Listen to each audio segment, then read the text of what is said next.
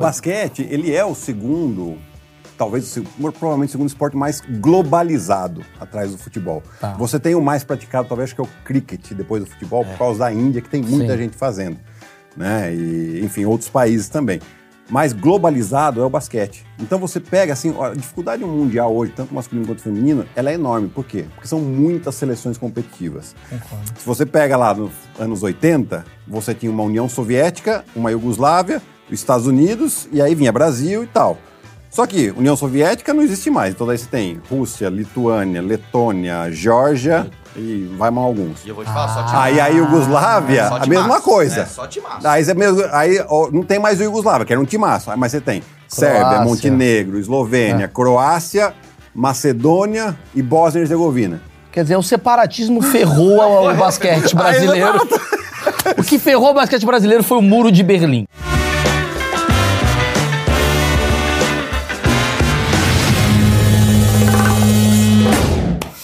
Senhoras e senhores, esse é um dos achismos mais esperados de todos os tempos, especialmente se você é muito fã de basquete ou tem curiosidade sobre o tema. Certo, Marcão? Eu acho que talvez o mais esperado por mim. Inclusive, Beatriz Pavel, que nunca veio nos estúdios da Dromedário, está aqui porque ela é muito fã do convidado de hoje. Você tem fãs, cara. Você virou que um, você é o Justin Bieber da periferia, Da bola laranja. da bola laranja. Pô, Guilherme, não vou, não- não vou nem falar, Guilherme Giovanoni, diretamente da ESPN, Sim. certo? Ex-jogador de basquete ou, ou ex-jogador em atividade? Não, é. Agora me ensinaram que não é mais. Não tem, não tem que falar mais ex, é pós-jogador. Pode... Não, peraí, peraí, puta peraí. frescura. A turma da geração Z tá comentando lá, agora? meu, Mas jogador, hein? Mano, é muito bom. Pós-jogador, pra não falar isso. Pós-atleta, sei lá. Vem meu. aí em breve os pós-BBBs. Existem vários. Eu tenho uma pós-namorada, eu tenho uma pós-esposa. Vai fuder tudo. Ó, o tema hoje é todas as curiosidades, bastidores sobre basquetebol. Antes, preciso agradecer a Insider que patrocina esse projeto. Eu tô muito preocupado, porque eu não sei se a gente tem aqui no kit ah, o tamanho extra, extra large G+. Mas, Mas- acho que vai dar. Vai dar? Temos sim. Temos? Vamos pra Aê! Insider. Insider, você que é amante do, basca... do basquete, amante do esporte, você não quer ter aquele cheiro estranho quando sai da atividade? Use uma camiseta da Insider. Tecnologia, ó. Tô aqui com um bonezinho que é, é resistente à água. Choveu, não fica, né, empapoçado. Aqui tem a camisetinha que você tira aqui da gaveta, tá amassada, põe no corpo, ela desamassa na hora. Linha masculina, linha feminina, dos pés à cabeça e a grande cueca que abraça a bola. Tem que falar disso, Ótima para pivôs. Porra! Ótima para pivôs. Boa pra caramba. Eu vou te dar aqui, Guilherme, a sua. A sua. Obrigado. seu brinde. Pode deixar aí do lado. E lembrando, o meu ouvinte, o meu. Caraca. É porque tem ouvinte, muita gente só espectador, escuta. seu Meu espectador, porque telespectador, webnauta, sabe Webnauta. fala? Maurício12 é o meu cupom de desconto, tá certo? 12% de desconto em qualquer produto da Lean Insider. Para, para, para, para, para. Aprendi com o João Kleber, porque é importante que eu vou falar aqui, por isso que você parou. Ó, a grande revelação é que você tem que usar o cupom Maurício15 com 15% de desconto, porque tá rolando a semana do cliente Insider até dia qual? 17 de setembro. O link tá no QR Code e na descrição do vídeo. Então aproveita que além dos produtos clássicos que eu sempre falo aqui, o cupom vale também para os lançamentos masculinos e femininos da marca, hein? Temos lançamentos. Então não vacila, vai lá e use o cupom Maurício15. 15% de desconto. É raro, garante. Vai! E agora vamos ao momento onde a gente bate papo e eu interrompo todo mundo, certo, Marcão? Exatamente. Primeira pergunta, Guilherme. Você jogou em que ano, assim? Qual foi o ano que você jogou basquete? Nossa, eu joguei desde, desde que eu comecei a jogar? É. 88. 88. E foi Até 2019. ponto. E hoje você é comentarista, a gente Isso. escuta você lá, tal, nas transmissões. E eu queria começar com essa pergunta de início, que assim, você começou em 88. O Hum. que que te movimentou, fora o fato de você ter 7 metros e 63, para ir pro basquete, sendo que o basquete, ele sempre é uma segunda opção no meu achismo de qualquer pessoa? Por quê? O que, que você É, falou? Então, eu também joguei futebol é, de, de- de pequeno, assim, e... mas o meu pai tinha jogado basquete um pouquinho. E eu tenho mais dois irmãos mais velhos que tinham começado na escola de basquete no clube lá em Piracicaba. E aí eu fui também. Né? Fazia futebol, fiz karatê, tênis de mesa, natação, de tudo um pouco. Só que o basquete, claro, aí eu entrei pro basquete, já era um pouco maior, já, já gostei logo de cara e, claro, você tem uma vantagem, principalmente de idade mais, menor, né? Eu tinha oito anos de idade. Você era altão com oito anos? Eu acho que sim, pra mim, pra, eu não lembro Mas você direito. nunca vê as fotos, fala... Olha Não, ali. era, era, sim, É, sim. É muito maior. Sim, era, estava sempre, eu sei lá, acho que com 10 anos de idade, teve uma festa junina, Ah. é, eu tive que dançar com a tia da... da- da- Tem certo. É péssimo, né? É péssimo, porque, merda. por causa da altura. Se- Seria jogadores de basquete pessoas precoces, assim, sempre tá pegando mulheres mais velhas pra se sentir pertencido? É, mas quem sabe? Não, aí tinha que com a tia. Tipo assim, era, era mais alta. Era Porque eu tô mais... chegando à conclusão, desculpa, eu vou interromper, cara. Que o jogador de basquete, na verdade, é só uma bolha de pessoas altas. Tipo, não é que É. o cara vai pelo esporte e fala, pô, fudeu, não dá pra ser lateral direito. Não, não dá. No máximo é um, Mas sei eu- lá, é, um eu zagueiro acho- ou um centroavante, né? É. Tem um centroavante inglês, aqui tinha dois Peter o. Peter Crouch. Crouch. É esse aí mesmo. Quanto você mede? Dois e quatro. 2 e 4. Isso você acha que é uma condição, assim, do tipo, o cara, o cara que ele é alto, ele acaba sendo incentivado e fomentado pra ser um jogador de basquete, fica aquela coisa, vai ter que jogar basquete, essas piadinhas. Ah, isso é o que mais escuta, né? É, e sim, você é um pouco condicionado. A primeira coisa que fala assim, ah, mas já tentou jogar basquete? Ou vôlei? Né? É, isso é normal, a gente sempre ouviu, né? Eu já escutava até, inclusive, quando eu era atleta profissional, alguém que não conhecia, né? Ah, mas você não, você não tentou basquete? Eu, falei, ah, vou, Eu vou tentar, vou eu tô pensar. Boa ideia. lá. Não, não, pode ser. É, porque eu fico pensando o quanto deve ser frustrante pra amantes do basquete não ser alto, porque... Não, tem coisa mais frustrante que isso. O quê? Amantes do basquete que são baixos não conseguiram jogar e ver um bancário com dois metros de altura. Aí é frustração. Ah, isso é verdade, ele poderia Aí- ser um aí pivôzão. Concorda comigo, Giovanni? Pô, ô, e, É, e pô, acontece, acontece. acontece Eu lembro que eu tinha um. É, o irmão de um cara que jogava com a gente. Esse, esse cara tinha dois metros, só que o irmão dele tinha dois metros e dez. Puta, pivôzaço. E a gente, pô, chama ele aí e tal, né? Não, não quer saber. Aí ele foi, ele passou na pole na USP. o cara é um crânio. Puta, quer Não dizer, precisava nem desse tamanho tudo. ou seja, Marcelinho, Oscar poderiam ser quem? Gênios da ciência brasileira. Veio, veio o desperdício. Foram jogar bolinha. Aí, ó. Jo, é, Giovanelli aí. Giovanelli, Giovanoni. Ô, ô, Guilherme, uma dúvida, assim. É, por que que Brasil não é considerado uma elite no basquete? Porque a gente tá falando de altura. Tem uma coisa a ver com isso? Porque, assim, sei lá, o brasileiro ele é menos alto do que outros países nórdicos, sei lá, o americano, que já nasce com cara vitamina de milkshake, todo forte, proteína, e isso faz com que o cara já tenha um incentivo desde cedo, pô, vai pro basquete. E o brasileiro ele tem uma estatura mediana, 1,75m por ali. Eu, pode até ser é, essa questão da estatura, só que o Brasil é muito grande. O Brasil tem mais de 200 milhões de habitantes. Então você tem, em quantidade, muita gente alta. Muito potencial. Se você pegar, você pega lá, vai, você vai para o sul, né, que é muito descendente de, de europeu, né, você tem lá os loirão de dois metros, aí você vai para Bahia, eu lembro uma vez que eu fui jogar em Salvador, e conversando com, com um amigo meu que, que era de lá, tal, ele falou, cara, você vai no bairro tal, que eu não sabia, o que tem de cara de dois metros, é, você, você pega com, com a pá, né, tipo, tem muita gente, né, é, só que a gente não tem os estímulos certos, né, primeiro de tudo, o esporte não está na escola, e aí, isso aí não serve só para basquete, né? qualquer esporte. Mas no fato de ser crianças de 1,5m, tipo, porque assim, o que, que eu vejo? Achismos. Porra, tu vai jogar futebol, qualquer um. O futebol é muito democrático. Sim.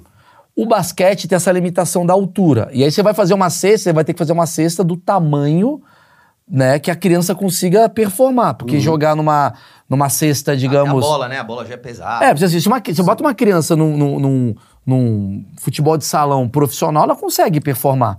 No basquete já não. Tem isso? Sim, o basquete ele é um pouco mais difícil, mas também você tem maneiras de estimular. Né? Eu acho que essa questão da altura, é, eu, eu acho que ela acaba sendo parte um pouco uma lenda, um mito, assim. Porque é lógico, lógico que a altura ajuda você a jogar basquete.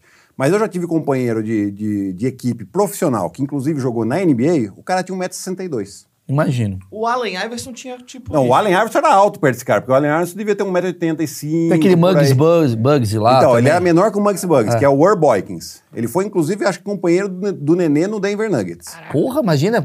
É. Eu estava na rola do O Nenê. armador da seleção hoje, o Iago, tem um 7-8 por aí também, né? É, por aí. É, né? Então, assim, é claro que é um pouco mais difícil por causa da altura, mas você pode usar a velocidade. O que eu falo dos estímulos é, então você coloca lá o- na escola, eu, pelo menos na minha educação física, era assim: é, cinco pra cá, cinco pra lá, bolinha, joguinho de futebol pros meninos. As meninas iam fazer ginástica, Sim. artística, alguma coisa desse tipo. Né? E não tinha outros esportes, era só esse. Né? O basquete hoje, se você pegar garotos de 5, 6, 7 anos de idade, se colocar eles para jogar basquete é difícil, mas você estimula, tipo, você não, não põe muita regra, sabe? Sim. Você pode colocar uma regra, por exemplo, só, só não pode fazer uma coisa, não pode pegar a bola da mão do, do Do adversário. coleguinha. Mas você fica ali assim, Mas ó. você poderia fazer de algum jeito, passar a bola. É, não, não tem andada, não tem. Porque, por exemplo, eu vou falar, vou falar meu caso. Eu tenho um filho, Gabriel, de 5 anos. E, tipo, cara, eu levo ele pro. Vamos, vamos jogar bola. O basquete ele tem um problema. Ele não tem força pra jogar na cesta. Aí você abaixa a cesta, aí você pega uma bola menor. Mas como é que você vai baixar uma cesta que já tá predisposta? É esse que é o problema. Esse é o problema. É esse que é o problema. Você não tem. Primeiro que é difícil ter cesta. Né? Você vai em escola pública, é difícil ter cesta. Você vai ter no máximo lá o gol. Sabe o que eu vi já sobre isso? Hum. Vou falar sobre a máfia das pessoas que quebram cesta de propósito. Denúncia? Você já ouviu disso? Não, denúncia. nunca ouvi, mas eu não duvido. Tem muito lugar que, por exemplo, ah, divide quadra. Geralmente, como é que funciona um ginásio? Sei lá, uma quadra. Tem a quadra de futebol Sim. e ela é de basquete ao mesmo tempo. Você pode botar uma rede. Ela é uma quadra multifuncional. Isso. Multiuso. E aí, o que que acontece? É poliesportiva, uma quadra poliesportiva. Então, o que que acontece? A galera de do futebol, muitas vezes, não quer dividir a quadra com a galera do basquete. Então, faz o quê? Quebra a porra da cesta. Isso. É a rixa futebol e basquete. É, porque o cara vai usar 5 da tarde jogando aqui, É, porque, quebra ó, porque se o cara vai quebrar, vamos supor, a trave, quebrou a trave, você vai lá, coloca Põe um dois chinelos, irmão. Dois chinelos já foi. Tá feito. Não tem. O, o basquete sem cesta, como é que você faz?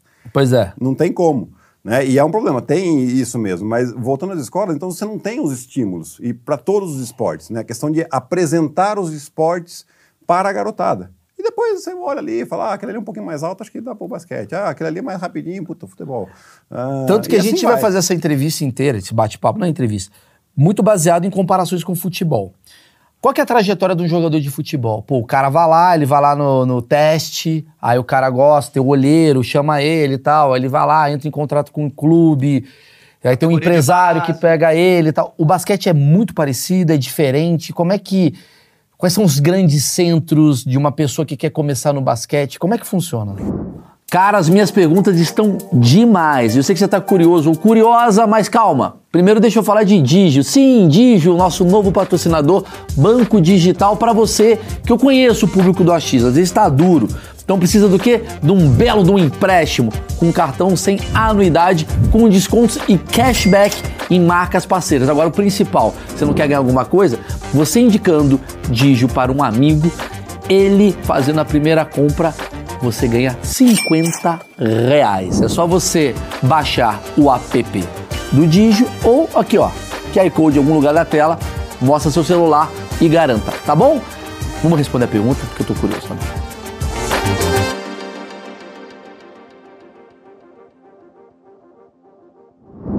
Então, o, o- o futebol ele tem mais essa questão democrática mesmo. Que, primeiro que se joga na escola, mesmo que seja peladinha ali, né? Aí você tem. O Brasil é o país do futebol. O basquete, você hoje, você tem é, muitos projetos sociais que é, in- inicia, né, faz iniciação, ensina a garotada a jogar basquete, mas depois esses garotos têm que ir para algum clube, necessariamente, porque esses clubes que vão jogar ou torneios ligas regionais ou torneios de federação, né, acaba restringindo um pouco demais, né, porque principalmente se vai jogar um campeonato de federação, é caro para um clube. As taxas de inscrição, de, de, de O arbitragem. retorno, você diz. Porque É, o futebol dá então- retorno e o basquete não. Exatamente. O, basque... o futebol já tem um mercado mais Estabelecido, organizado, Já tem principalmente. uma indústria, assim, É, né? principalmente em questão de garotada mais jovem, de 15, 16, 17 anos. né? Então você consegue meio que amarrar o jogador. Ah, beleza, você quer esse jogador, você paga, você leva embora, o clube tem um ressarcimento. Hoje, através de Lepelé, no basquete também pode ser feito, mas ainda é muito pouco. É, Então você não tem esse retorno às vezes acaba sendo um pouco elitizado, porque os clubes que são mais organizados, que têm um, um dinheiro para poder escrever os, os times de categoria de base em campeonatos de federação, eles são um pouco elitizados, porque é clube, é fechado, é uma sociedade. Você paga uma mensalidade. É, né? é óbvio que os clubes abrem Não entendi o que para... quer dizer. Você tá falando sobre para- clubes. É. diferente de, por exemplo, entendi. O futebol, o, o clube, que é o Botafogo, o Vasco, ele não é basicamente um clube só. É, tem a Entendi. parte social e tem a parte de futebol. Isso, tem a parte social de clube, tem a, a parte do basquete, ela tá meio na parte social, É, né? ele vende uma verba que é do- né, o clube tem lá o orçamento dele que vem da- das mensalidades dos sócios. Eles tiram ali uma parte desse orçamento para colocar nas categorias de base de todos os esportes, né? É, e aí eles acabam fazendo esses esportes acontecer, porque às vezes o filho do associado, o associado é um apaixonado, quer que faça ali, enfim. Você tem algumas, alguns motivos, Mas, algumas mas motivações. existem estímulos, assim, por exemplo, o cara do clube, não clube Pinheiros, mas o clube Monte Líbano, ele contrata jogadores pra, tipo, pra ficarem na, na- no social do clube, pra jogarem no clube. É para jogar no clube para trazer ou resultado ou eventualmente até para formar jogadores, Sim. né? Hoje você citou o Pinheiros, o Pinheiros e o Paulistano no basquete, eles formam bastante jogadores. É verdade que eles trazem muito de fora, né? Eles vê, eles vê os destaques ali e vão trazendo. Tem olheiros também. Tem. Ah, olheiros são os técnicos mesmo. O campeonato não é que o campeonato é muito grande. né? Você pega o, o basquete, o, o principal do basquete na base é São Paulo, é o estado de São Paulo. Depois você tem Minas, você tem os estados do sul também revelam alguma coisa, o Rio de Janeiro está mais ou menos, é, mas é basicamente isso. Nordeste. Muito pouco. É mesmo, não Muito tem? pouco. Porque a gente vê assim, por exemplo, tem o basquete do Você- Flamengo. isso não quer dizer que não tem basquete Não, lá, entendi, tá? entendi, entendi. Mas, é- mas é muito bom esse papo, porque assim, ah, querendo ou não, ah, por mais que os clubes de futebol estão baseados num eixo sudeste, ah, o cara de Recife, sim, tem o esporte, não sei o quê, mas tá, mas os jogadores não necessariamente vêm do sudeste, tem jogador de todo Tem, lugar do Brasil. Mais democratizado. O basquete é menos democratizado. Os grandes jogadores de basquete, eles vêm desses centros também. São Paulo, Vem, mas, mas, mas vem de fora Vem também. também, tá. né? Então você tinha lá o JP Batista, que foi meu companheiro de seleção há muitos anos. Hoje ele é assistente técnico em Gonzaga, nos Estados Unidos, né? porque ele jogou por Gonzaga. Ele é do Recife. Ah, entendi. Né? Aí você tem o, o Rato, ex-armador da seleção brasileira. Ele é da Bahia, assim como o Israel também, da época lá do Oscar, também é baiano. Mas é o obstáculo do obstáculo do obstáculo do obstáculo. É, então, mas aí, assim, poderia ter muito mais jogador. Se tivesse um, um- um incentivo, um trabalho de base, um, uma- um projeto de modalidade, um projeto esportivo da modalidade. É que eu acho que a grande questão é o Brasil. Eu sempre falo isso, assim. O Brasil ele não gosta do esporte. O Brasil gosta do vencedor.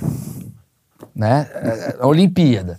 O cara vai lá e, puta, canoísmo. A gente vira o fã do cano, porque o cara ganhou duas medalhas, todo mundo entende canoísmo. Você vai lá no Twitter, tá o Felipe Neto falando sobre a história do canoísmo. Felipe Neto, ela veja o ombro dele como está em paralelo. É, outro. exatamente. Canoísmo não, canoagem. Falei errado ainda. Você vê como eu manjo de canoísmo.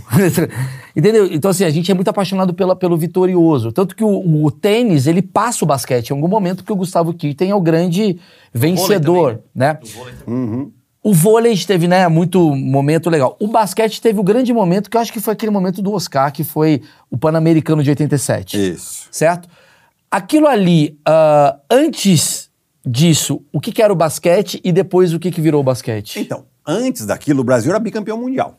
Ah, olha o só. Vladimir Marques, a Mauri Passos ali. Mas era nos- melhor até do que é hoje. É, nós tivemos o, o- eles, eles são vivos, né? São bem senhores já, mas são até o Vladimir eu tive como meu companheiro de, de transmissões na ESPN antes da pandemia, né? É, e hoje ele ainda faz algumas coisas para a TV, é bem legal como a TV respeita ele lá. É, mas o Brasil era bicampeão mundial, medalhista olímpico. é, depois veio essa geração de Oscar e Marcel. Naquela época era um- não era tão profissional quanto hoje, mas assim, eu não fico assim, ah, não, mas é, era mais fácil naquela época. Não, eu acho que era a dificuldade da época era aquela. A realidade Uau. daquela era aquela, então, tipo, ah, era, mas treinar uma vez por dia. Não importa, mas todo mundo treinava uma vez por dia. Né? Ah, depois veio a época do Oscar e do Marcel. Melhorou? Claro que melhorou, porque as gerações vêm melhorando. É normal. Em relação ao mundo, o Brasil estava melhor. Porque chegou ali com Oscar e Marcel, campeão pan-americano, que bateram os Estados Unidos dentro dos Estados Unidos pela primeira vez na história. Nunca tinha acontecido. Chupa, Maurício, caralho. É. Vamos, porra. Então, e aí, só que ao mesmo tempo era um time universitário. Aquele time de 87 dos Estados Unidos. Ah, deixa isso aí quieto, porra. Não, também, mas é, mas é importante a gente contar a história, né? Porque assim, senão a gente fica. É, e eu falo por quê? Porque essa semana mesmo eu recebi uma mensagem. Poxa, você acha que o basquete é, na, na Copa do Mundo agora tem alguma chance? Ou desde Marcel e Oscar que a gente não faz nada de relevante? Aí eu falei, pera só um pouquinho, o que é relevante para você? É só ganhar medalha? Porque em 2002 nós fomos quinto na Olimpíada. Em 2014 nós fomos sexto no Mundial. Ah, não é medalha. Verdade, tem razão, não é medalha. Mas tá ali entre os top, né? Exatamente. Porque Tá, assim. mais, tá, tá melhor do que o Brasil na Copa do Mundo de Futebol. É, Que o Brasil, que o Brasil, querendo ou não, sai nas quartas no futebol, tá ficando. É, se fazer a conta aí. E É, assim, tô- o basquete, ele é o segundo, talvez provavelmente o segundo esporte mais globalizado atrás do futebol. Tá. Você tem o mais praticado, talvez, acho que é o cricket depois do futebol, por causa da Índia, que tem muita Sim. gente fazendo. Né? E, enfim, outros países também. Mas globalizado é o basquete. Então você pega, assim, a dificuldade mundial hoje, tanto masculino quanto feminino, ela é enorme. Por quê? Porque são muitas seleções competitivas. Concordo. Se você pega lá nos anos 80, você tinha uma União Soviética, uma Iugoslávia, os Estados Unidos, e aí vinha Brasil e tal. Só que União Soviética não existe mais. Então daí você tem Rússia, Lituânia, Letônia, Geórgia e vai mais alguns. E eu vou te falar, só te Aí a Iugoslávia, Só a mesma timaço, coisa. né? Só timaço. Aí, você mesmo, aí ó, não tem mais o Iugoslávia, que era um timaço. Mas você tem Sérvia, Croácia. É. Montenegro, Eslovênia, Croácia, Macedônia e Bósnia e Herzegovina. Quer dizer, o separatismo ferrou o, basquete brasileiro. O que ferrou o basquete brasileiro foi o muro de Berlim. Vamos jogar a real. Vocês estariam terceiro, segundo. Curiosidade sobre essa, essa galera do Oscar, que é interessante, que eu ouvi falar, e aí você me corrija se, se for uma mentira, mas me- eu vi em algum lugar que esse time do Brasil revolucionou o basquete no sentido de chutar de três. Sim. Ah, eu vi Hoje isso daí. O Rafinha, o nesse- Rafinha, Rafinha? Rafinha entrevistou um cara, eu não lembro quem, que é muito legal o papo. Acho que é o Thiago Splitter, se eu não me engano. Pode Thiago ser. Splitter. Que ele fala que ele viu um documentário, Rafinha, contando a história que os americanos eles ficavam muito impressionados com o nosso basquete, que o nosso basquete era de um acerto de longa distância. Sim. Né? Que hoje o Stephen Curry, né, que é o maior jogador, acho que desse momento, bem, tem o LeBron e tal, mas Não, não, eu digo de, o de LeBron. acertar de três é o da história, né? Não, Sei. mas o Stephen Curry hoje ele é o cara mais, digamos assim, mais hypadinho, né, do Sim. momento. Ele é o cara que acerta de várias né, distâncias e tal. Que é uma coisa de dizer assim, que o brasileiro tinha essa cultura. É, é normal isso daí? Que que- É, começou com, com os dois, né? Com os caras e com o Marcel. Essa coisa de... É, porque assim, é, é, 87, a, a linha de três tinha sido implantada, acho que no, no início dos anos 80. Então era uma novidade. Ah, peraí, eu não sabia disso. É, antes não tinha linha de três pontos. Como é que era antes? O cara já, já arremessava dois de pontos, longe, podia era arremessar do meio da quadra, valia dois. Uau. Arremessar de pertinho valia dois, do meio da quadra valia dois. Tudo valia dois. Né? Tanto que tem a- o lance em 79, quando o Brasil é medalha de bronze do Mundial, com uma bola de, do meio da quadra do Marcel, Que vale... que vale dois. Mas estava perdendo, acho que por um ponto. E ele faz ao meio da quadra e o Brasil é terceiro na- no, no Mundial. né? Então, aí depois veio isso. E os dois treinavam muito bolas de três. Né? E ali, além dessa questão desse estilo de jogo, o time todo comprou a ideia. né? Então, beleza, Oscar e Marcel, vocês vão arremessar. É que nem eu, eu converso muito com o Marcel, é meu sogro, só para vocês saberem. Ah, também. acho que... É, Você então a tem que conversar com ele. É, inclusive. então a gente conversa Um muito. abraço, assim. Marcel, que deve estar assistindo essa entrevista. É, é, ele, ele brinca, sabe? Ele fala, eu não arremessava todas, Guilherme. Eu só arremessava as que vinham na mão. Eu falo, "Ah, fa- faz sentido, né? E o Oscar também. Né? Então, o time comprou a ideia deles serem os caras que vão ter muito mais volume de jogo. E aí você tinha os pivô que faziam bloqueio, pegavam rebote e tal. pra. E eles, os dois, principalmente, valorizavam. Que é uma caras. genialidade, né? Que é quase assim, não vou conseguir entrar no garrafão. Os caras são 1,90m, É. forte, um negão americano. Daqui de longe eu vou tentar criar uma estratégia. E, era- e como era uma novidade a bola de três, então tipo, você, arremessava, sei lá, cinco bolas de três por jogo. Né? Hoje, hoje o cara se arremessa cinco Um jogador arremessa cinco bolas de três um quarto. É. Entendi, dá uma né? diferença. Então, e aí eles começaram. Então ninguém esperava um volume tão grande de três pontos. Tanto que esse jogo de 87. Foram várias de três, é. Não, e o Brasil tava perdendo, acho que por quase 20 Sim. pontos. No primeiro No tempo. primeiro tempo. É. E aí eles mudam e, e toda. aí muda, e, aí, lógico, você joga com jogadores universitários, são mais jovens, né? É normal também a falta de experiência pesar no momento de uma final e tal, e eles aproveitaram, jogador de 30 anos, falou, não, vamos pra cima, vamos pra cima. A hora que perceberam os caras meio assustados, ah, perdeu o jogo, amigo, tchau. Maravilhoso. Eu queria te perguntar agora sobre bastidores, cara. Eu Ah. quero saber como é que é o dia de um jogador de basquete profissional. Olha, é, geralmente, assim, é, são dois treinos por dia, né? Você faz a parte física de manhã com parte técnica e a parte tática à tarde, né? Então você vai, treina de manhã, vai pra casa. Vamos lá, vamos, resumindo. Acorda que hora, geralmente? Que, que, Ah, como é que- depende, não acorda muito cedo. Depende, depende do, do, do- do clube, porque tem lugar que você tem a disponibilidade da quadra às 8 da manhã. Aí você tem que acordar às 6 e meia. Mas é todo dia, de segunda a se- a sexta? É, Treino? é. Assim, não, não tem muito dia também, tá? Porque assim, às vezes você joga no domingo. Então você vai treinar sexta, sábado, você joga no domingo, a sua folga é na segunda. Ah, entendi. Então não tem muito dia. É, a gente costuma falar que. Viaja o Brasil inteiro. Eu, eu assim, é, morei muito tempo fora também, então por muitos anos eu não tive Natal, Réveillon com família, nada. Aniversário, casamento de primo, esquece, não tem nada. Esquece. É, é se coincidir da folga, você tem. Então é muito parecido com futebol nessa coisa de manhã ser uma coisa de um trabalho mais muscular ali e Isso, tal. físico, Aí à tarde você dá um almocinho e tal, e à aquela tarde. dormida, Ah, Dava uma dormidinha? ou Ah, isso eu não sabia. Mas você volta pra casa ou fica no alojamento? volta pra casa, dá uma dormida.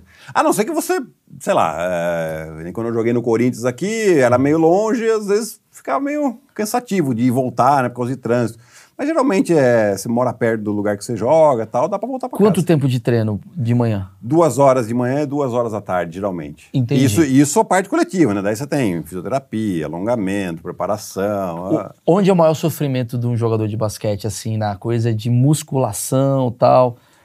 Eu nunca gostei muito de musculação. Aham. Então, pra mim, era a musculação. Se colocasse eu pra correr 40 minutos, ficava lá correndo, beleza, vambora, tal, não sei o Mas quê. eu digo assim, de problemas. Porque o tenista vai ter problema no quadril. O jogador vai ser futebol no tornozelo que pega. Vocês é o quê? Braço mesmo? Joelho. Ah, joelho. Tem muita. Eu, assim, eu tive sorte na minha carreira De que eu pular, nunca né? tive uma cirurgia. Não fiz uma- nenhuma cirurgia. Isso é raro, hein? É, então nunca torci um joelho e tal, mas torção de tornozelo, por exemplo, eu tive sete ou oito em cada pé. Então, é, mais ou Sete, oito torção de tornozelo em cada pé. menos. É, em cada pé, mais ou menos. Mas por quê? É, de tanto Porque impacto você- de é, pular? Você pula e muitas vezes você cai com a ponta do pé no pé do adversário. Aí você não tem apoio, aí o pé vai embora. Ah. Aí o tornozelo vai embora, assim. E você o- tá com o seu peso, né? Então, tipo, são 110, 115 Levinho. quilos, cai em, em cima do seu E tornozelo. qual é o grande problema de um cara de 2 metros e Quatro. 2 metros e 4 nesse rolê sem grana, que é o basquete no começo, ali você tá, tipo, viajar, ônibus, avião, como é que funciona isso, assim? É, essas viagens, as de ônibus, elas são menos desconfortáveis porque o ônibus, geralmente você pega um leito, né, ou um semileito, então você tem mais espaço para perna, e você pega um ônibus inteiro para uma delegação de, no máximo, 20 pessoas. Porra, mas para pensar, é um ônibus com 20 caras de 2 metros. É, então, mas você tem mais espaço. Tem- mas tem pior. É, então, aí o problema é quando é avião, viagem muito longa, né, você vai na classe econômica, Não, peraí, peraí. peraí, Não, aí, aí pegou. vai, vai, Esse vai. mundial que tá tendo, Sim, aonde que vai ser o mundial? na Japão, Indonésia e Filipinas. Pertinho, né? Logo ali. É, a galera vai de econômica pra lá? É. É, então não dá pra também executiva, velho. Também é muito. Cara, eu vou te falar. Se eu sou jogador, eu nem ganho. De econômica? Ganhar? Não vou ganhar de econômica. Não pode ganhar. É, então. Aí eu é só lógico. te mandar de econômica. O cara que, que tem um pouco mais de, de, de poder econômico, né? Que, sei Ele lá, banca joga na dele. Europa, ele vai lá e paga a diferença e vai pra executiva. Mas Mas que você- acaba sendo um investimento, né? Mas os brasileiros que vão de econômica, eles têm que chegar três semanas antes pra se acostumar com o sono que vocês. Porque você chega quebrado, então, vai. É, não, chega quebrado. Primeiro dia, é, a gente não gosta muito, mas é importante. Primeiro dia você chega lá, vai pra quadra. O quê? Vai pra quadra, mas não pra fazer um treino, aquele treino porrada. Não, não, não. Vai, dá uma alongada, uma corrida é bom. Por mais que a gente, a gente detesta fazer isso, eu vou falar. Mas assim, mas todo mundo detesta, mas todo mundo, depois do treino, fala que bom que a gente fez isso. É, o, Porque o- daí você dá uma soltada, você alonga, você, você sai de 1,95m, você volta pros 2,04m, né? Porque você. você tá compacto, Faz- você tá É, zipado, né? aquela quiropraxia. É, tira um pouco do, do jet lag que a gente É, fala. o que eu né? acho curioso do basquete, que me dá a impressão que ele cansa menos que o futebol, até que você. Assim, tô jogando um achismo burro aqui. Porque eu vejo jogos de basquete, eles acontecem geralmente em dois em dois dias, né? Quando, Isso. quando você tem uma ali, uma temporada tal, dois em dois dias. O que o futebol não, né? O futebol, você pelo menos tem quatro, cinco dias. E o basquete tem aquela coisa de você poder sair, dar uma descansada, toma sua água Sim. e volta durante o, o jogo. O qual o nível de cansaço que é um jogador de basquete? É assim. É alto também. É, é que são. O futebol, o cara ele acaba correndo um pouco mais em distância. Tem também os piques, é verdade. Não, né? mas tem o Romário que não andava. É, Ficava então, o parado Romário, Romário, esperando a bola. ele ficava ali, É, aí quando ele é precisava, ele dava um pique e ninguém pegava ele, É. deixava todo mundo pra trás e fazia o gol. Sim. Né? Mas você pegar o lateral, o lateral ele tá lá. Então, mas o lateral é um armador. É, então. Mas o, o basquete que- é que são distâncias mais curtas e mais rápido e mais vezes. E mais intenso. mais intenso. Então você tem essa. é, são é, estímulos diferentes. Claro. Né? Mas você não acha que o futebol seria melhor? Eu já pensei isso, tava falando com meu tio isso. Se tivesse a regra do basquete. De parar o tempo? Porra, do Pelo cara. amor de Deus. Não ia ser? Nossa E eu tenho Senhora. outra regra do futebol pra ver o que, que Peraí. Zé, peraí, calma. Deixa eu. Deixa Caralho, eu eu não sei nada de regra. futebol, mas, Não, eu- relaxa. é, mas isso me irrita de ver o cara tá ganhando o jogo, aí ele deu um encoste aqui, ele já pá, cai eu vou e fica falar, assim. pro espetáculo, pra mim o futebol ia ser muito melhor se. Cara, eu amo o Neymar jogando. Aí o Neymar tá cansado, ele tem que sair. Agora imagina o Neymar sai, daqui a quatro minutos ele volta. Ele vai estar sempre jogando. É. Não sei. Por que não? Porque você é conservador. É, um pouco. Mas é assim Mas demais. é- O cara saiu e voltou, É velho. eu acho que é uma configuração completamente É, diferente. não, quanto a isso eu não sei, mas eu acho que o, Só tomar uma o, água. o negócio de, do cronômetro Também parar, parar. Ah, isso é fera. Ah, o jogo ia ter. foda. Porque o basquete ele tem jogos de quatro horas, às vezes. Não, Não. difícil, difícil. A não ser que você tenha três prorrogações. É, não, isso que eu tô Ah, querendo dizer. pode já vi, acontecer, já vi. pode Não, mas acontecer. assim, a média de um jogo de basquete, porque assim, são 12 minutos cada. cada Isso é NBA. NBA. Se for FIBA, são 10 minutos. São 10 de. 4 de, 4 10, de 10. A NBA 4 de 12. 4 de 12.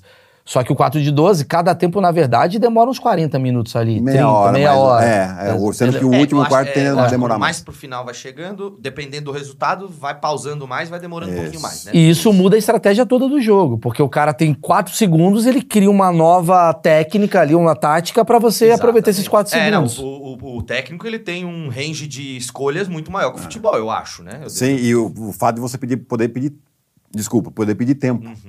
Né? Então, cara, às vezes, muitas vezes os técnicos, é, no basquete FIBA, eles têm dois tempos no- no- na primeira metade do jogo, né, no primeiro tempo, e três tempos no segundo. né? Então, muitos deles deixam dois ali pro final do jogo. Sim. Pra. Vou, vou precisou aqui, tô perdendo por um ponto. E, e- e tem essa regra, né? Tipo, você toma uma cesta, você pede um tempo, você pode sair com a bola no ataque. Não precisa sair lá do fundo do quadro. Você sai então você do já, já, já sai ali da jogada, você já, opa, na prancheta aqui, ó, faz aqui, tá, tá, tá, tá. Vamos fazer esse cara, Sim. esse cara arremessar. Sabia que eu vi um. Eu, eu vou falar aqui, não sei se eu tu tava agora, mas tu tava em 2016, Rio? Tava. Ah, tá. Eu vi um jogo do Giovanni ao vivo, que nós ganhamos da Espanha no último Sim. segundo. Abracei, gente pra caralho, nem conheci. Foi o único jogo que nós ganhamos, é verdade, né? Não, nós ganhamos da Nigéria também. Ah, da Nigéria, é No verdade. Mundial, É, você disse. É, Na no- Olimpíada. na Olimpíada. Olimpíada. Olimpíada. Aí eu vi Ah. um jogo do Giovanni. Aí, tá Marquinhos, se eu não me engano, foi o Marquinhos que acertou. Foi, deu cesta, tapinha. Né? Legal pra caramba. Esse jogo foi, Foi legal. muito bom. Eu acho basquete muito emocionante. Eu gosto, eu, eu acho o basquete. Acho que é por isso que o americano ele prefere o basquete ante o futebol, porque sempre tem resultado, sempre tem pontuação, quer Sempre dizer. tá acontecendo alguma coisa. que eu acho que o- eu já ouvi muito que o americano ele não gosta do futebol porque tem jogos que terminam 0 a 0 ele não consegue É, compreender. ele não exatamente, eles não entendem o empate. Né? Um jogo termina empatado. E o de você sempre tá ali agilizado, cai a cesta, a coisa acontece. É, eu queria falar um pouco sobre equipe, né? Uhum. Ah, o futebol tem muito racha, né? Aquela coisa do racha, tal. O basquete tem também isso? Tem. Tem, vixe, é, é o que mais tem, assim, até hoje. O pessoal me convida também pra jogar, né? Eu vou muito pouco, porque ah, não, já- o- a minha contribuição no basquete jogado já foi dada bastante. É que eu tenho saudades, às vezes daí eu vou. Mas, mas tem muito racha. né? Você vê, hoje, tem muita gente praticando basquete no Brasil. É que a gente não, não, não tem a capacidade e a organização de contar, mas é, é, a, a história da NBA também está investindo muito no país e tal. Então, muito, muita gente apaixonada jogando. Então, qualquer lugar você acha uma rachinha para fazer. Entendi. E, e, E ma- no pior das hipóteses, você vai lá no Ibirapuera, você vai apanhar um vai pouquinho, ter, mas você vai. vai ter. A galera do basquete é diferente da galera do futebol? A galera do futebol é o quê? A gente tem uma- um achismo da galera, tem o estereótipo do jogador de O futebol. boleiro, né? Hã? O boleiro. O boleiro é aquele cara que ganha dinheiro, é um cara que veio geralmente de uma, numa posição mais periférica, um cara veio de baixo, aí ele cresce, aí a primeira coisa que ele faz, ele compra uma Ferrari, aí, quer dizer, tô criando aqui. Estereótipo. Aí compra a bolsa da Gucci, Hum. põe um dente de ouro, cabelinho. Como é que é o estereótipo do jogador de basquete hoje no Brasil? Também tem o estereótipo, mas é mais americanizado, né? O bermudão, né? O tênis de basquete, mais regata, isso pro cara que vai jogar, né? É, depois você tem. Eu, eu, eu fugi um pouco do estereótipo no sentido assim de gosto mesmo, né? Eu tive meu momento que eu gostei de carro também, mas eu falei, puta, isso aqui serve pra me levar de cá pra cá e tá bom. É porque vocês têm. É porque talvez os carros bons não cabem os caras. É, não, e, e eu gostava também só de carro grande, né? Eu gosto de, de pegar carro em que eu tenha que subir nele, não Entendi, entendi, entendi. Porque, Mas tem uma coisa assim, tipo, puta, as festas do basquete. Eu queria saber dessas coisas. Tipo assim, a- tipo, Tem também, mas Jogador de basquete come mulher pra caralho. tem de todo tipo. É? Tem os que são mais tranquilos e tem os que são mais festeiro, né? Aham. É, e isso é parecido, principalmente quando você, quanto mais dinheiro você envolve os caras, você tem acesso a outros tipos de festa. Mas o jogador tem que se cuidar também. né? Ele tem que lembrar que sempre que a ferramenta de trabalho dele é o corpo. Não pode ser um Dennis Rodman, assim. É, o Dennis Rodman é muito louco, cara. É, né? Nossa senhora, e o Dennis Rodman não precisava disso, né? Não sei se vocês viram lá o, o documentário do Netflix, lá, Netflix, acho que Netflix É, ou da do- ESPN, do enfim. Jordan, né? Do Jordan, em que ele no meio dos playoffs ele precisa de uma folga. Ah, eu vi isso. Que ele pegou o avião e foi folga? embora. É, né? o- Preciso de 48. é, Essa folga pode ser de 48 horas. Pode ser? Pode. O cara meteu pra Las Vegas. É, foi jogar cassino com os caras, E né? ficou, e não voltou em 48 horas, né? Voltou, os caras foram buscar. Mas era uma época 96, eu acho, né? É. Que era o que é aquele Chicago. Bulls que ganhava de todo mundo. Isso. Pode, né? É, então, mas assim. Ele veio do Detroit, Era aquela tá? questão, né? Tipo, o cara te entrega em quadra. Você fala, tá bom, se ele, se ele me entrega em quadra. Porque esse é o grande lance, né? A gente entrevista muita gente lá também no nosso podcast, lá eu, eu e minha esposa, e a gente fala com os técnicos. Qual que é o grande problema do técnico hoje? Qual que é a, a grande virtude seria de um técnico hoje? Porque assim, a informação tá aí para todo mundo. Hoje você tem informação, ah, jogada tal faz isso, jogada tal faz aquilo, para treinar melhorar isso você faz aquilo. Tá aí na internet. Né? A questão é como é que você faz isso funcionar? Como é que você faz isso com jogadores? Gestão de pessoas. Eu concordo todo. A Eu- grande problema. Só tipo, pra te explicar, eu esse- sou, eu sou botafoguense. Ah, tá feliz então. Mas por que, que eu tô feliz? Porque eu acho que o Botafogo ele fez algo que dificilmente eu via no Brasil, que é isso. É você contratar as pessoas não pelo status delas, porque o brasileiro do futebol ele contrata Uhum. muito pelo status. Porque você vai vender muita camisa se trouxer um medalhão. Isso. Os caras falaram, não vamos trazer medalha, vamos trazer caras que claramente dá pra perceber que são. Eles contrataram jogadores que são, se destacavam em times menores na Europa, porém tem um padrão de jogo europeu, que é o padrão de jogo mais rápido, o padrão de Sim, jogo da sim. Champions League. Esse cara vai voar no Brasil, não deu outra. Né? Então é um pensamento é, mais comportamental. Isso acontece muito no basquete também. Sim, total, total, porque você tem. é, eu lembro, a gente teve um técnico que ele, ele falava pra gente assim, falava, eu não quero saber o que vocês fazem fora daqui. Né? E, eu lembro, é, esse técnico, José Vidal, até mandar um abraço pra ele aqui. Lembro a primeira vez que ele foi esse, nosso técnico, né? A gente tinha trocado de técnico, ele chegou e tal, eu não conhecia, o pessoal já conhecia. E a gente perdeu um jogo, a gente foi em Uberlândia, perdemos um jogo, aí, pô, cabeça cheia, ah, vou no bar tomar uma cerveja. Aí fui e tal, tomando a cerveja, mais dois lá, quem que entra no bar? O ele. técnico. Falei, hum... Aí beleza, tamo ali, vamos, fica aí, né? Tipo, tá voltando de 10 anos de Europa, cacete, porque me faltava, o cara brigar comigo por uma cerveja, né? Cara, mas não deu outro, ele pegou, puxou uma cadeira, sentou e falou, próxima rodada é minha. Ali eu falei, ah, é esse o técnico que eu queria. Por quê? Porque eu, eu já estava me martirizando pela derrota. Sim. Já estava, eu tava só querendo esquecer um pouco. Sim, você precisava- Eu sabia que no próximo jogo eu precisava jogar melhor. Todo Sim. mundo precisava jogar melhor. Sim, sim. Mas ele ganhou a gente. Então ele, ele não tinha problema. Né? E, e eu- muitas vezes os técnicos querem ser muito controlador. Claro. Dentro e principalmente fora de quadra. Cara, você não vai controlar. Não controla seu filho. Não vai controlar jogador, cara. É, ainda mais um bando de hormônio de junto Não, e tal. Você tá louco. Você, você sente muita similaridade com isso, assim, do futebol? Eu tô fazendo a comparação no futebol porque eu acho que para ficar mais fácil para quem não conhece o basquete direito entender. Por exemplo, o que, que eu acho de vocês, assim?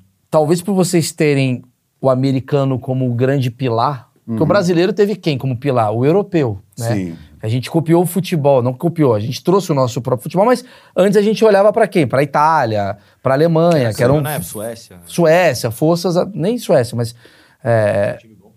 é, Suécia tinha nos décadas de 50. ah, tudo bem. A gente olhou ali e vocês olharam para o americano. Você acha que tem uma coisa mais intelectualizada do, do jogador de basquete? Porque vocês são os caras que, assim, vocês querem acompanhar o podcast do, do, do- do momento. Sim. Tem que falar inglês. Você vai ver a coisa da cultura americana. Eu falo isso que eu converso com o Rafinha. O Rafinha, praticamente, ele não mora no Brasil. Ele tem a cabeça da cultura americana Sim. por ele ser um cara do basquete. Sim. Vocês têm basquete isso? lá, né? A Vocês, gente- a vocês gente- escutam, tipo, rap em vez de sertanejo? É, então por isso que eu fujo um pouco disso. Eu escuto É. sertanejo, Sim. mas a galera escuta rap. É isso, né? né? É, é e, e tem, assim, né? Como a gente fala, como é- hoje é menos, né? Mas era mais elitizado, inclusive, porque era muito só em questão de clube mesmo. Claro. Então, por mais que você tinha os militantes ali, eles estavam convivendo com o pessoal que estava tendo acesso a uma educação um pouco melhor também. tem isso também. Ah, sim. Né? Então você. Então a galerinha vai. Você vai aprendendo. Você, o convívio faz com que você aprenda, mesmo que você não tá, não tá tendo acesso e tal. A galera ali vai se ajudando.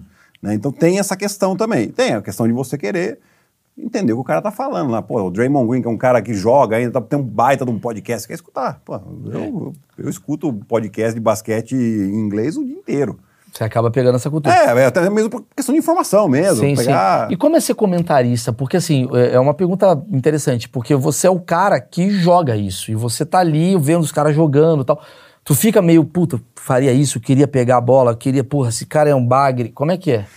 Eu tento falar aquilo que eu tô vendo tecnicamente, né? De- eu, eu deixo um pouco a questão do emocional. Não, que- não, não não queira, lógico, você tá no momento pegando fogo do jogo ali, você sobe o tom junto com, com o narrador. É normal isso.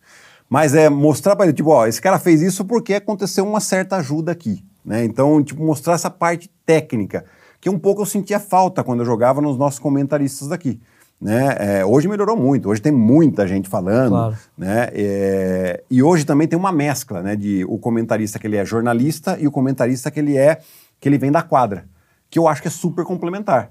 Porque eu, eu confesso, eu não- tenho muita paciência de. Não quero dar informação, não quero saber é, se o cara. Tá jogando em tal time. Tá, Não, tipo, isso eu preciso saber porque, beleza, mas assim, eu não quero saber se tem uma negociação com eles.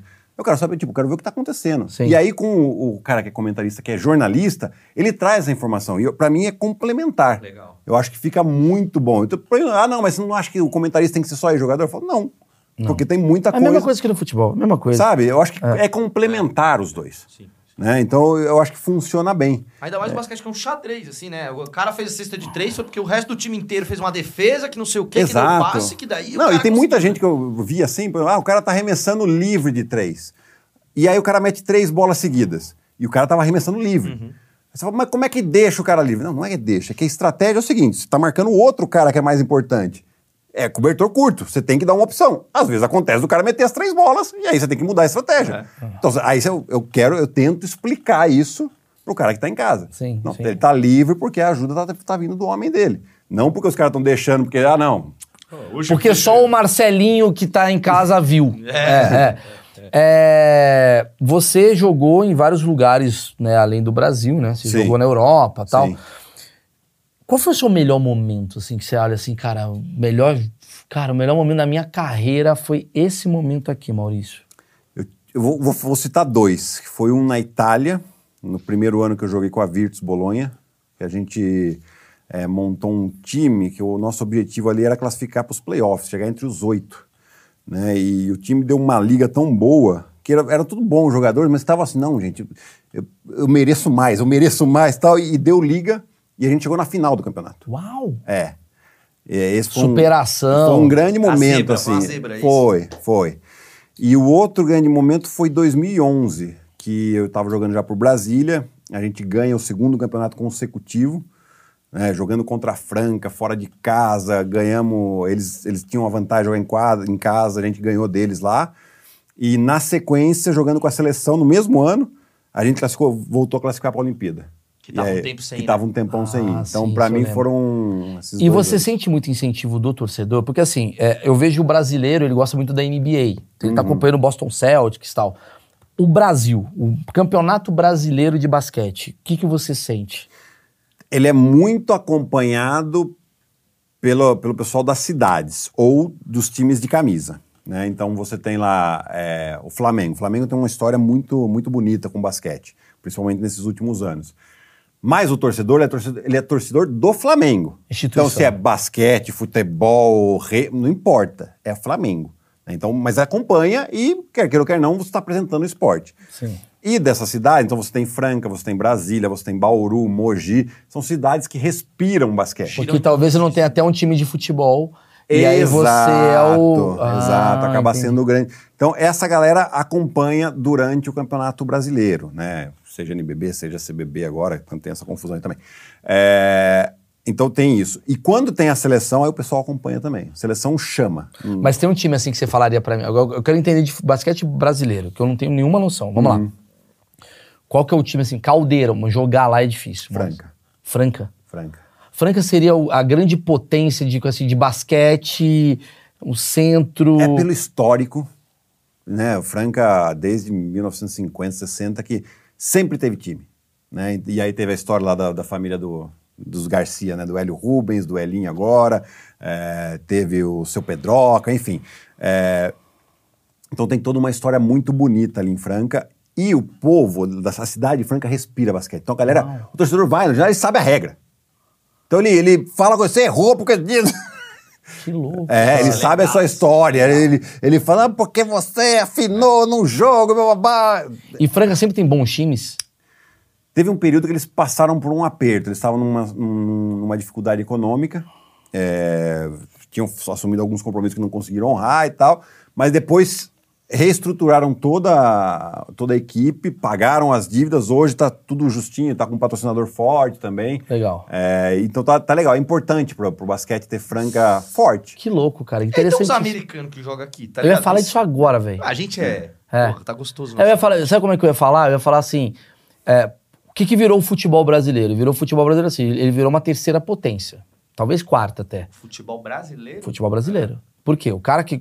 Primeiro que a gente não tem capital, né? Uhum. E aí o cara ele prefere, às vezes, jogar. Primeiro, a Europa, a Inglaterra seria o grande centro, seria o Franca, né? Seria Seria- NBA.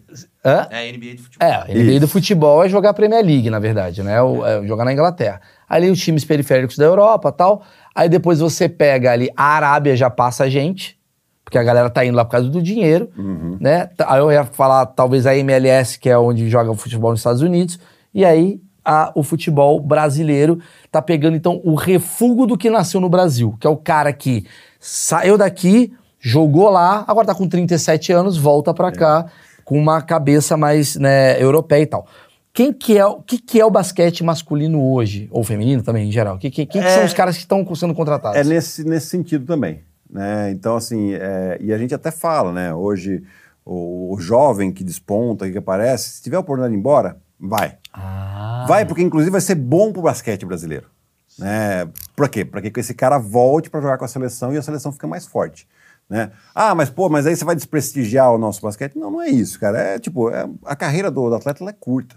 Então, tipo, primeiro, você tem que rentabilizar. Vai rentabilizar e vai jogar num nível mais alto. Vai melhorar o seu nível de basquete. A gente tem que saber, ah, beleza, é um, é um basquete legal? É um basquete legal. É o maior nível? Não, não é, tá longe.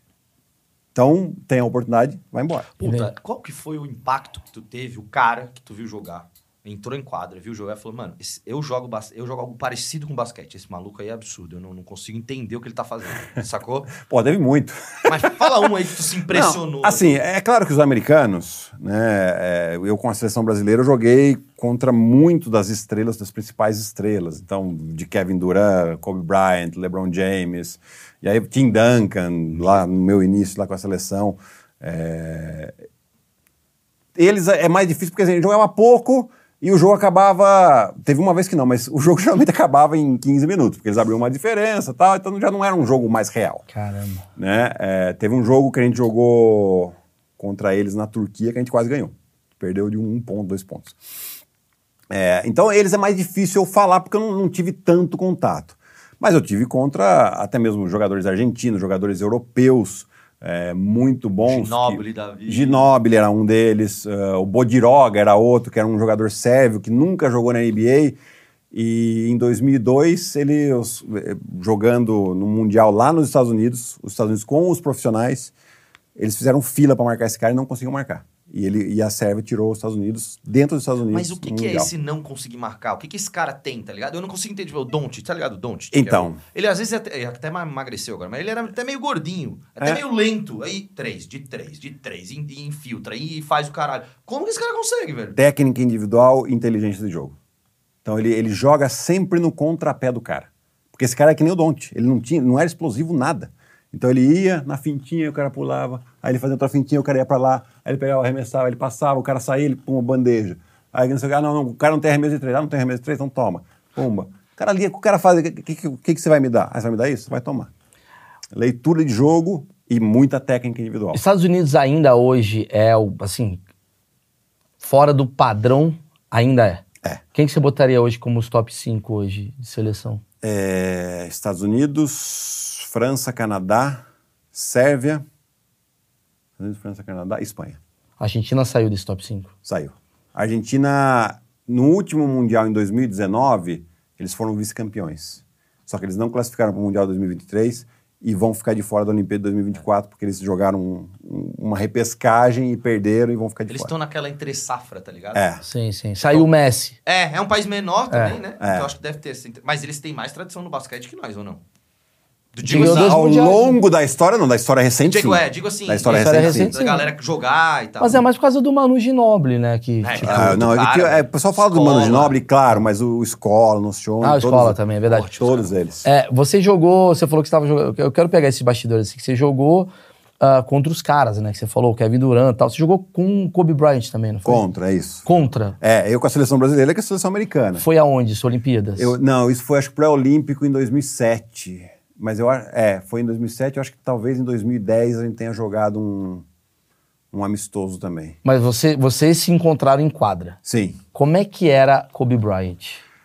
Cara, eu, eu tenho uma passagem com ele, eu sempre conto essa passagem, porque assim, o jogo também já estava definido, né? Eles já estavam ganhando um monte, e, e aí tava no lance livre e tava do meu lado.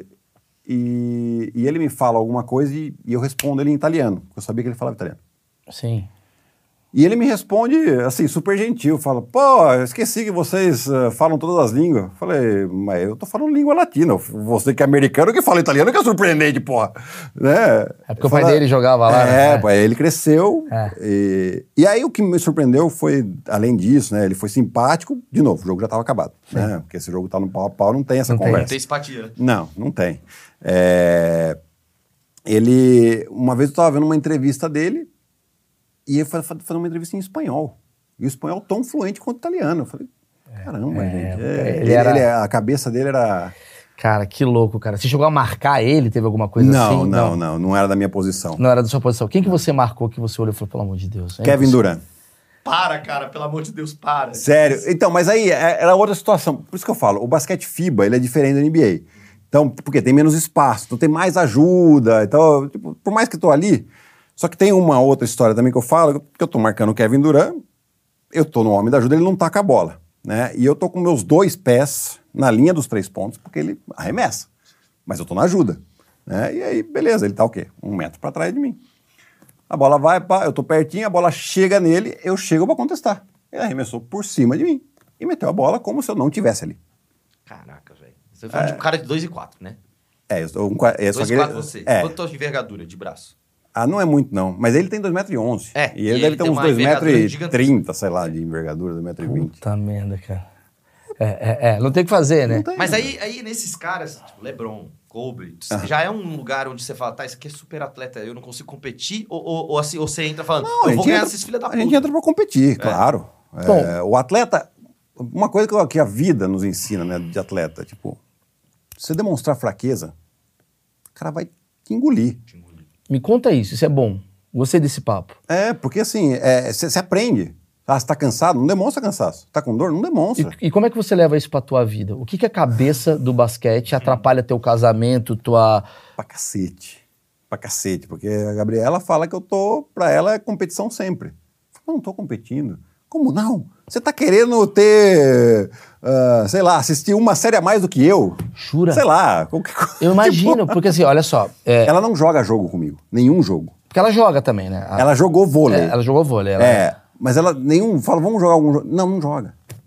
Fala, Cara, não jogo com você. Porque É, não- Você é quase um psicopata, né? Do, do jogo. Eu vou te falar por quê. É muito interessante isso. Uma vez eu conversei com a Adriane Galisteu e eu, ah, batendo papo com ela, ela falou do Senna.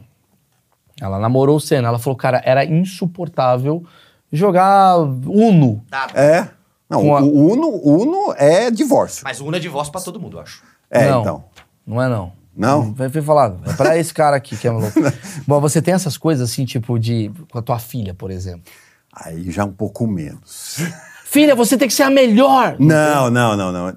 Então, essa pressão eu ainda. Quer dizer, falo ainda porque eu não sei como é que vai ser daqui a uns anos, porque ela só tem cinco anos. Sim. É, Mas ainda não coloco. Mas eu fico ali assim, né? Não, tipo, tem uma cestinha em casa.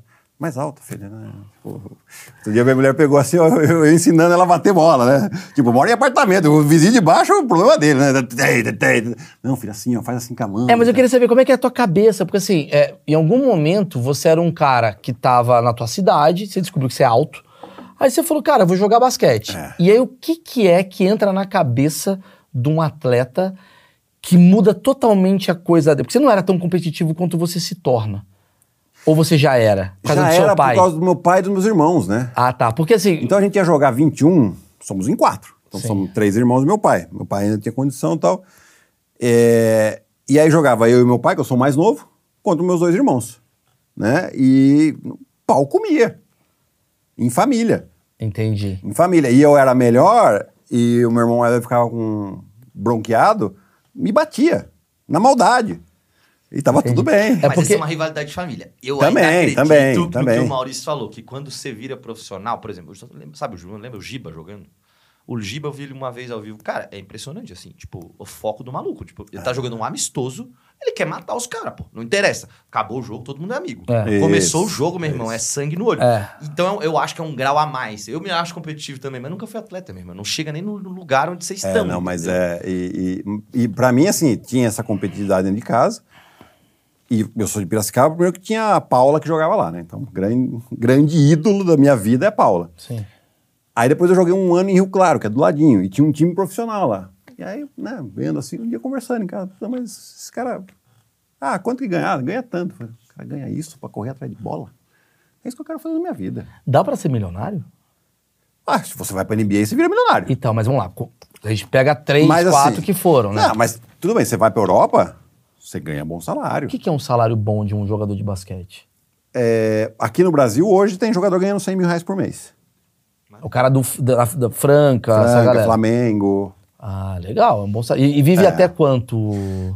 Então, eu parei com 38 para O- o 39. atleta, é. Eu parei com 38 para 39. você vive mais o que o Alex, que é da minha geração, tá jogando ainda, Tá, ele tá jogando ainda. com 43. Vixe, é. né? Mas o Alex é o ponto fora da curva, né? Fisicamente Entendi, ele é... você- ganha- Mas assim, hoje você vai até os 40, 38. Ah, o Lebron tá com 38, né? Tá. 17. Mas um salário médio de um jogador, por exemplo, que você vai ver. O cara joga no Botafogo. Não no Botafogo, porque o Botafogo tá bem. Mas assim, um jogador médio ali do time médio. Um Ah, sei lá, 20 mil, É, 25 mil. é isso. Ah, legal, entendi, entendi, entendi. Só que É. é um, é um período curto da vida, né? Mais do que o futebol, eu acho, viu, cara?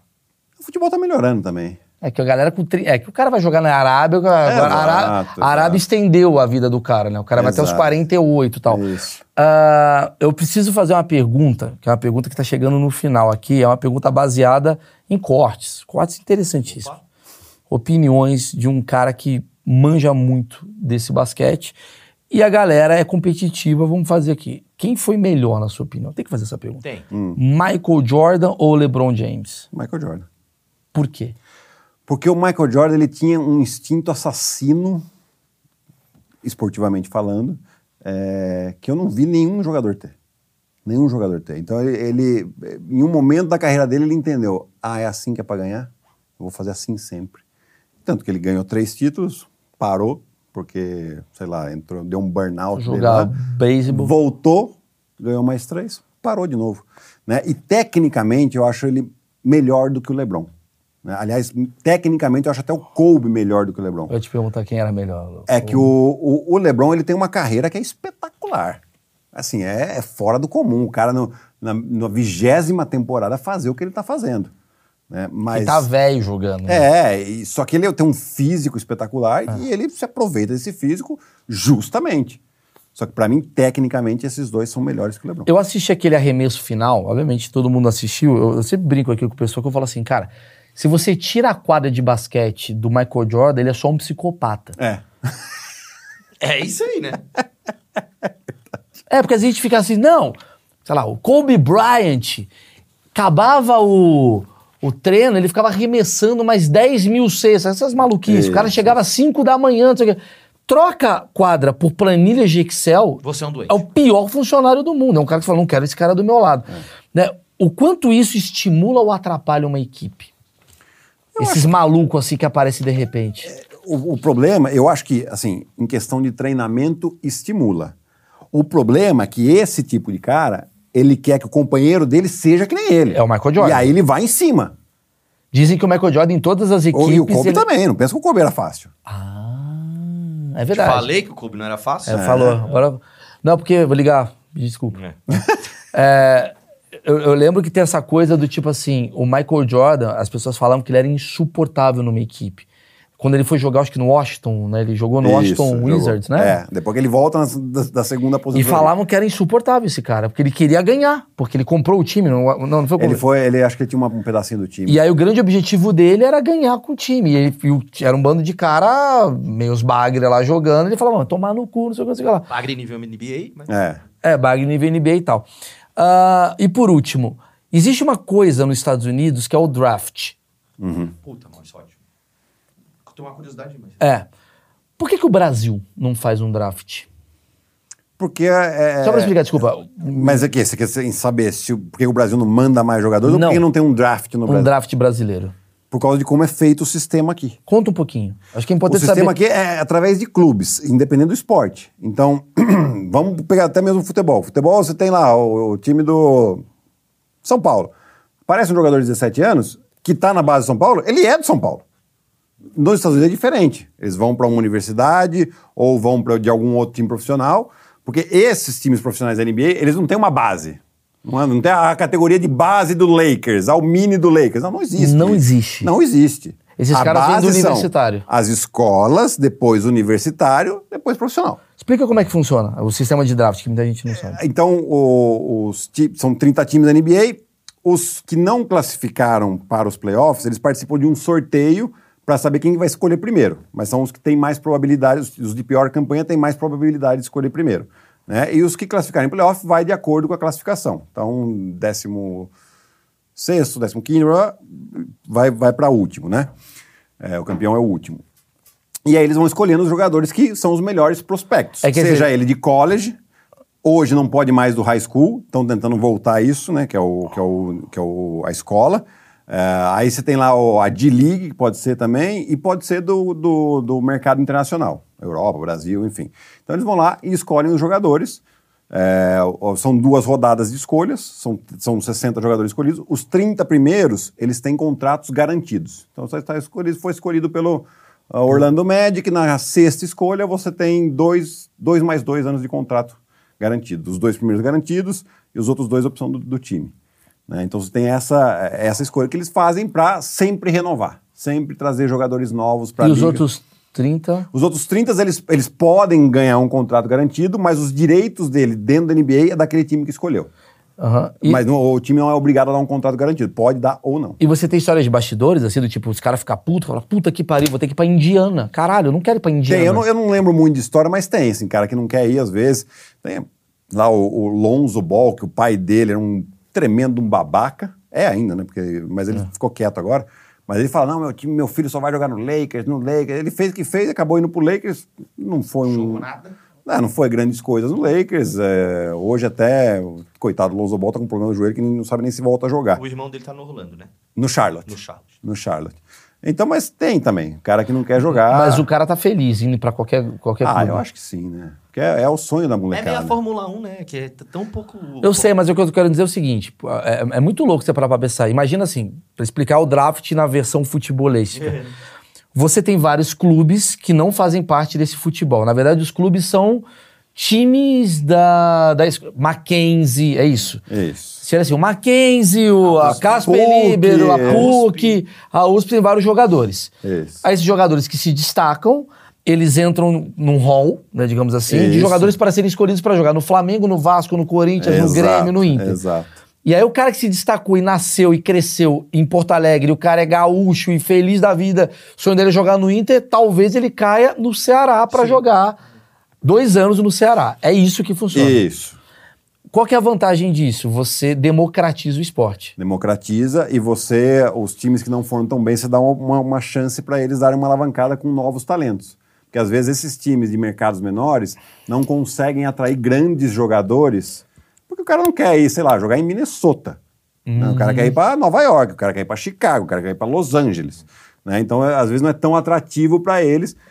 Através do draft, ele consegue bons jogadores. E eles têm um sistema também de você, o jogador que está numa equipe, se ele fizer uma extensão de contrato, ele vai ganhar mais do que se ele mudar de time. Eles têm umas regras assim também. E a coisa do salário? Qual, coi- qual das Tipo coisas. assim, ele, porque o cara tem assim- muita regra, é, tem é, muita por isso que eu regra. queria saber, porque assim, são 60 jogadores a serem escolhidos. Isso. E aí, de repente, vai cair o melhor jogador. Cara, esse cara aí, cara, esse cara vai ficar bilionário daqui a 10 anos. Claramente, o cara joga muito. Um, um Stephen Curry da vida tá ali na primeira escolha. Esse cara vai ganhar igual o, o trigésimo, o vigésimo? Não, não, Eles também, isso é tudo escalonado já. Então, da primeira escolha já tem um meio que tabelado. Então, um é salário. tabelado, isso que eu quero É dizer. isso, nas, nas, no draft. No draft. Depois, nas, ah, nos outros o contratos. próximo contrato você vai ter a maluquice e você vai Isso. tirar. Ou você perde, é. Mas ele é tabelado. Ele é tabelado. Ah, você sabe mais ou menos os valores? É, eu acho que a primeira escolha hoje está por volta de uns 10 milhões de dólares por ano. Ah, não tá ruim, não, né? Não. Eu acho que tá legal. A primeira escolha, a, tri, a trigésima deve ser 2 a 3 milhões. Ele vai escalando, ele vai, Vai, diminuindo vai o valor. Você entrou em draft? Não, Nunca não, entrou. acabei não entrando. Qual que é a burocracia? Não, na verdade, é, é, até colocaram o meu nome lá, mas na época, estamos falando de 90? 99 a 2002, ali naquela janela, né? Eu não tinha nem noção de como funcionava.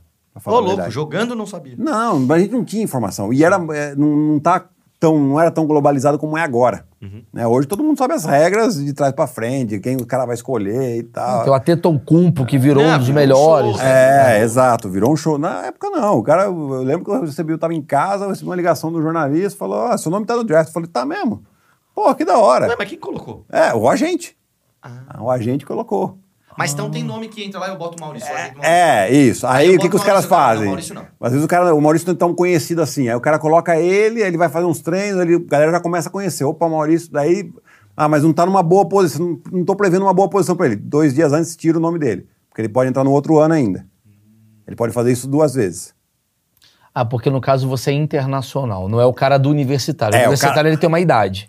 Não, o cara do universitário é o seguinte: ele tá no universitário. Se ele acha que ele tá numa boa posição, ele pega, fala pra, pra universidade e fala: Ó, gente, tô indo pro draft. Tchau. Ah. Aí ele coloca o nome dele. Entendi. Agora acho que até pode, antes não podia. Agora ele pode colocar e depois tirar e voltar pra faculdade. Mas antes não podia. Entendi, É. entendi, entendi. Cara, tem universidade, universidade de basquete, o cara nos Estados Unidos é um negócio profissional já, né? Os caras Praticamente, eles só- eles só não recebem. É, só não recebem, é um absurdo, né? Eu, eu imagino que deve sobrar muito bom jogador num draft americano ali dentro das universidades. Esses caras têm um segundo mercado lá, eles vêm pro Brasil, eles vão pra Europa. Itália. Europa. Tudo Europa. Europa. Tem uma, uma cacetada de jogador excelente jogando na Europa. Mas eu achei a genialidade desse processo, na minha visão, é você pegar um cara que talvez não tinha condição de estudar, ele vai estudar nas melhores faculdades que tem. Pelo basquete dele. Porque o college deles é bem valorizado. Você vê campeonatos, a final do college lá é bombado, todo mundo. Universitário, né? É você pegar um cara que, tipo assim, o cara tá ali na periferia e você vai estudar no Mackenzie, irmão, porque eu quero que você bombe aqui no futebol. É mais ou menos isso. Exato, exato. Se né? estimula, Até o esporte no Brasil, assim nos Estados Unidos também, mas no Brasil muitas vezes salva vidas. Né? A questão de futebol, do basquete. Né? Até teve um caso essa semana, eu estava conversando com um cara, ele é sócio de um clube e tal, e o filho dele, sócio também, estava jogando, falou, pô, mas meu filho estuda das 8 às 4, chega para treinar às 5, treina das 5 às 7 só. Né? O militante que está lá treina das 2 às 9, poxa, que não sei o quê. Eu falei, então, é, o seu filho, ele provavelmente vai ter muitas opções, das quais uma é o basquete. O militante, provavelmente, é, É a chance só. da vida dele. Ah, muito louco isso. Porque, assim, pra mim, é claro, eu não venho de uma situação muito ruim. Eu venho de uma situação de classe média baixa. Sim, seu pai Meu pai jogou- se esforçou lá pra pagar a nossa escola tal. Sim. Mas o basquete foi o que salvou minha vida, assim, no sentido de que, pô, eu fiz a minha vida. né? Então, eu vim pra São Paulo com 14 anos de idade. Morar sozinho, eu e meu irmão, com mais nove malucos numa casa aí. Né? Tinha bolsa e tal, mas eu era esse cara, esse militante. Eu, eu ia pra escola de manhã, das sete ao meio-dia, almoçava no clube, já ficava, treinava o dia inteiro. Que era, e era, e, eu, e era o que eu queria fazer. Pra finalizar, você joga ainda? Pouquinho, de vez em quando. O que te incomoda hoje, assim, tipo, você, pô, não tô mais acertando a cesta? Como é que você sente. O Giovanni velho, o que que é, ele é? quem é você Queria hoje? dizer um amigo meu, o Jova Velho. Giovanni velho. Como é que é o Jova velho? O Jova Velho, ele fica irritado porque a cabeça fala, você consegue fazer isso. E o corpo fala, amigão, você não tem mais 20 anos. O que, que você não consegue fazer mais? Ah, Enterrar. é, não, enterrar nem tento, né? Já não conseguia muito quando jogava. Mas é, às vezes é um arremesso da longa distância que eu, que eu passo por um cara do drible e falo, ah, isso aqui eu sempre meti. E eu falo, não, você não consegue mais dar todos. Era automático? Chega, tinha algum momento na tua cabeça que você falava, cara, o arremesso tá automático. Eu pego aqui e já vai. Muitas vezes. Porque eu fico ouvindo NBA, cara, e eu fico olhando e falo, mano, não é possível. É, não, é, o não Steph- erra. O Stephen Curry Não é um lance que pra mim não entra na minha cabeça. Como é que, mas, mas o que, que é isso? É o quê? É, é- é uma, é, é uma munheca que você sabe que você faz isso. É repetição, é repetição, né? Eu tô até dando treino para um menino agora, e, e aí eu falo para outros, quando eu vou da clínica, eu falo para ele, eu falo, automatizem ao máximo os seus movimentos. O que, que é isso? É, putz, automatizar é driblar com a mão direita, driblar com a mão esquerda, é a bandeja com a mão esquerda, que é mais difícil pro cara que é destro. É, automatize esses movimentos, porque daí você tem que pensar em outro. Porque se você tem que pensar num movimento que é simples, quando for complicado, aí, aí fudeu mesmo. né? Então, quanto mais movimentos você conseguir automatizar, porque é, a gente sempre fala, o basquete é difícil por quê? Porque primeiro você aprende a jogar. Bater com a mão direita, bater com a mão esquerda, arremessar, fazer bandeja. Tá, agora você tem que aprender tudo isso com o cara te enchendo o saco, te marcando. É esse que é o negócio, né? Então, quanto mais automatizado você tem os seus movimentos, é claro, a gente não é um robô, a gente é ser humano. Tô ligado. Mas você vai repetindo, repetindo, repetindo. Tanto que treinamento, o próprio Oscar sempre falou, não tem mão santa, tem mão treinada. E é treino. Maravilhoso. Bom, Eu tenho uma última, posso? enquanto você tiver seu podcast. Não, galera, faz isso. Puta, seria muito bom outro dia. É. Não, eu quero saber se tem alguém que a gente tem que ficar de olho para essa nova temporada. Ah, do legal. Não, Ou Embanyama, né? O, o A primeiro escolha draft. número um do draft, Ah, foi de francês, 2 metros e 20. que no Mundial Cinco. vai estar agora, né? Não, ele não vai. Não vai? Ele não vai porque ele vai se preparar para a temporada. Porque ele é magrinho ainda, né? Ele é. Ele tem 2 precisa metros e dar- 26, 2 metros e 40 de envergadura Ele foi pra qual time? pro San Antonio Spurs. Meu amigo. Novo Tim Duncan? Tanto já, já convocaram o Tim Duncan, Ginobili, Tony Parker, tudo pra ser tutor do cara. Caramba. Sério? É. Você Não no sei se eles vão, né? Mas eles Mas é estavam. o cara que tem que virar, então. É, não, ele. Tá... O pessoal fala, mas muito é unicórnio, unicórnio. O Lebron falou, não, isso aqui não é unicórnio, não, isso aqui é um ET, pô. O cara já tá nesse nível. É, ele teve um hype estratosférico, assim. E quem foi a maior decepção, assim, desses caras? que Deve ter, pô, as primeiras escolhas, escolha, É. escolha, e, porra, o cara. Cara, tá- teve algumas, assim, teve. al- Eu acho que o, o Portland Trail Blazers, eu acho que quer morder o punho até hoje, né, naquela escolha de 84, que eles. que o, o Houston foi a primeira escolha. Eles escolheram o Aquinho Olajuwon, que era muito bom e funcionou. Aí o Portland é a segunda escolha, eles escolheram o Sam Bowie, um outro cara, um outro pivô e tal, que deveria ser muito bom. Só que a terceira escolha era o Michael Jordan, O Michael Jordan foi uma terceira escolha. uma terceira escolha. Quer dizer, o, o Hakim Olajuwon foi melhor. É, porque naquela época também se escolhiam primeiro os homens grandes, os pivôs, né? Era a época dos pivôs e tal. Ah, entendi. E esse Sam Bowie era um pivô. E o Portland, no ano anterior, acho que tinha escolhido já o Clyde Drexler, que era um outro cara na Então, posição do é Michael parada Jordan. que Tu precisa do tipo, eu já tenho um lateral direito bom. Pra que eu É isso, lateral? Exatamente. Exato, exato. Tem isso também.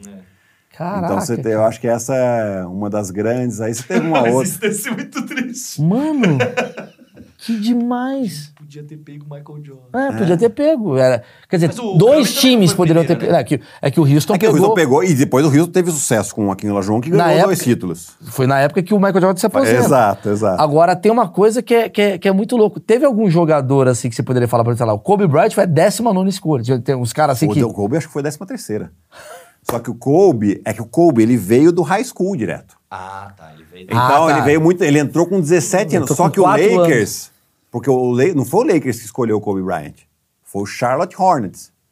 Só que o Lakers fez de tudo para conseguir uma troca e conseguiu, mandou lá o Vlad Divac mais um, Porque queria ele. porque queria ele e conseguiu. Tudo bem, mas aí não é considerado. Teve algum outro, assim, que você conhece? O Stephen Curry foi 39 Ah, o Stephen Curry, o Stephen Curry tem uma história, porque acho que ele foi sétimo. É, ele não foi primeiro, não. E o, o Minnesota Timberwolves tinha duas escolhas antes do Golden State Warriors e escolheu outros dois armadores, que não eram o Stephen Curry. Puta, podia ter escolhido o Stephen Curry, né? Não, escolheu da mesma posição.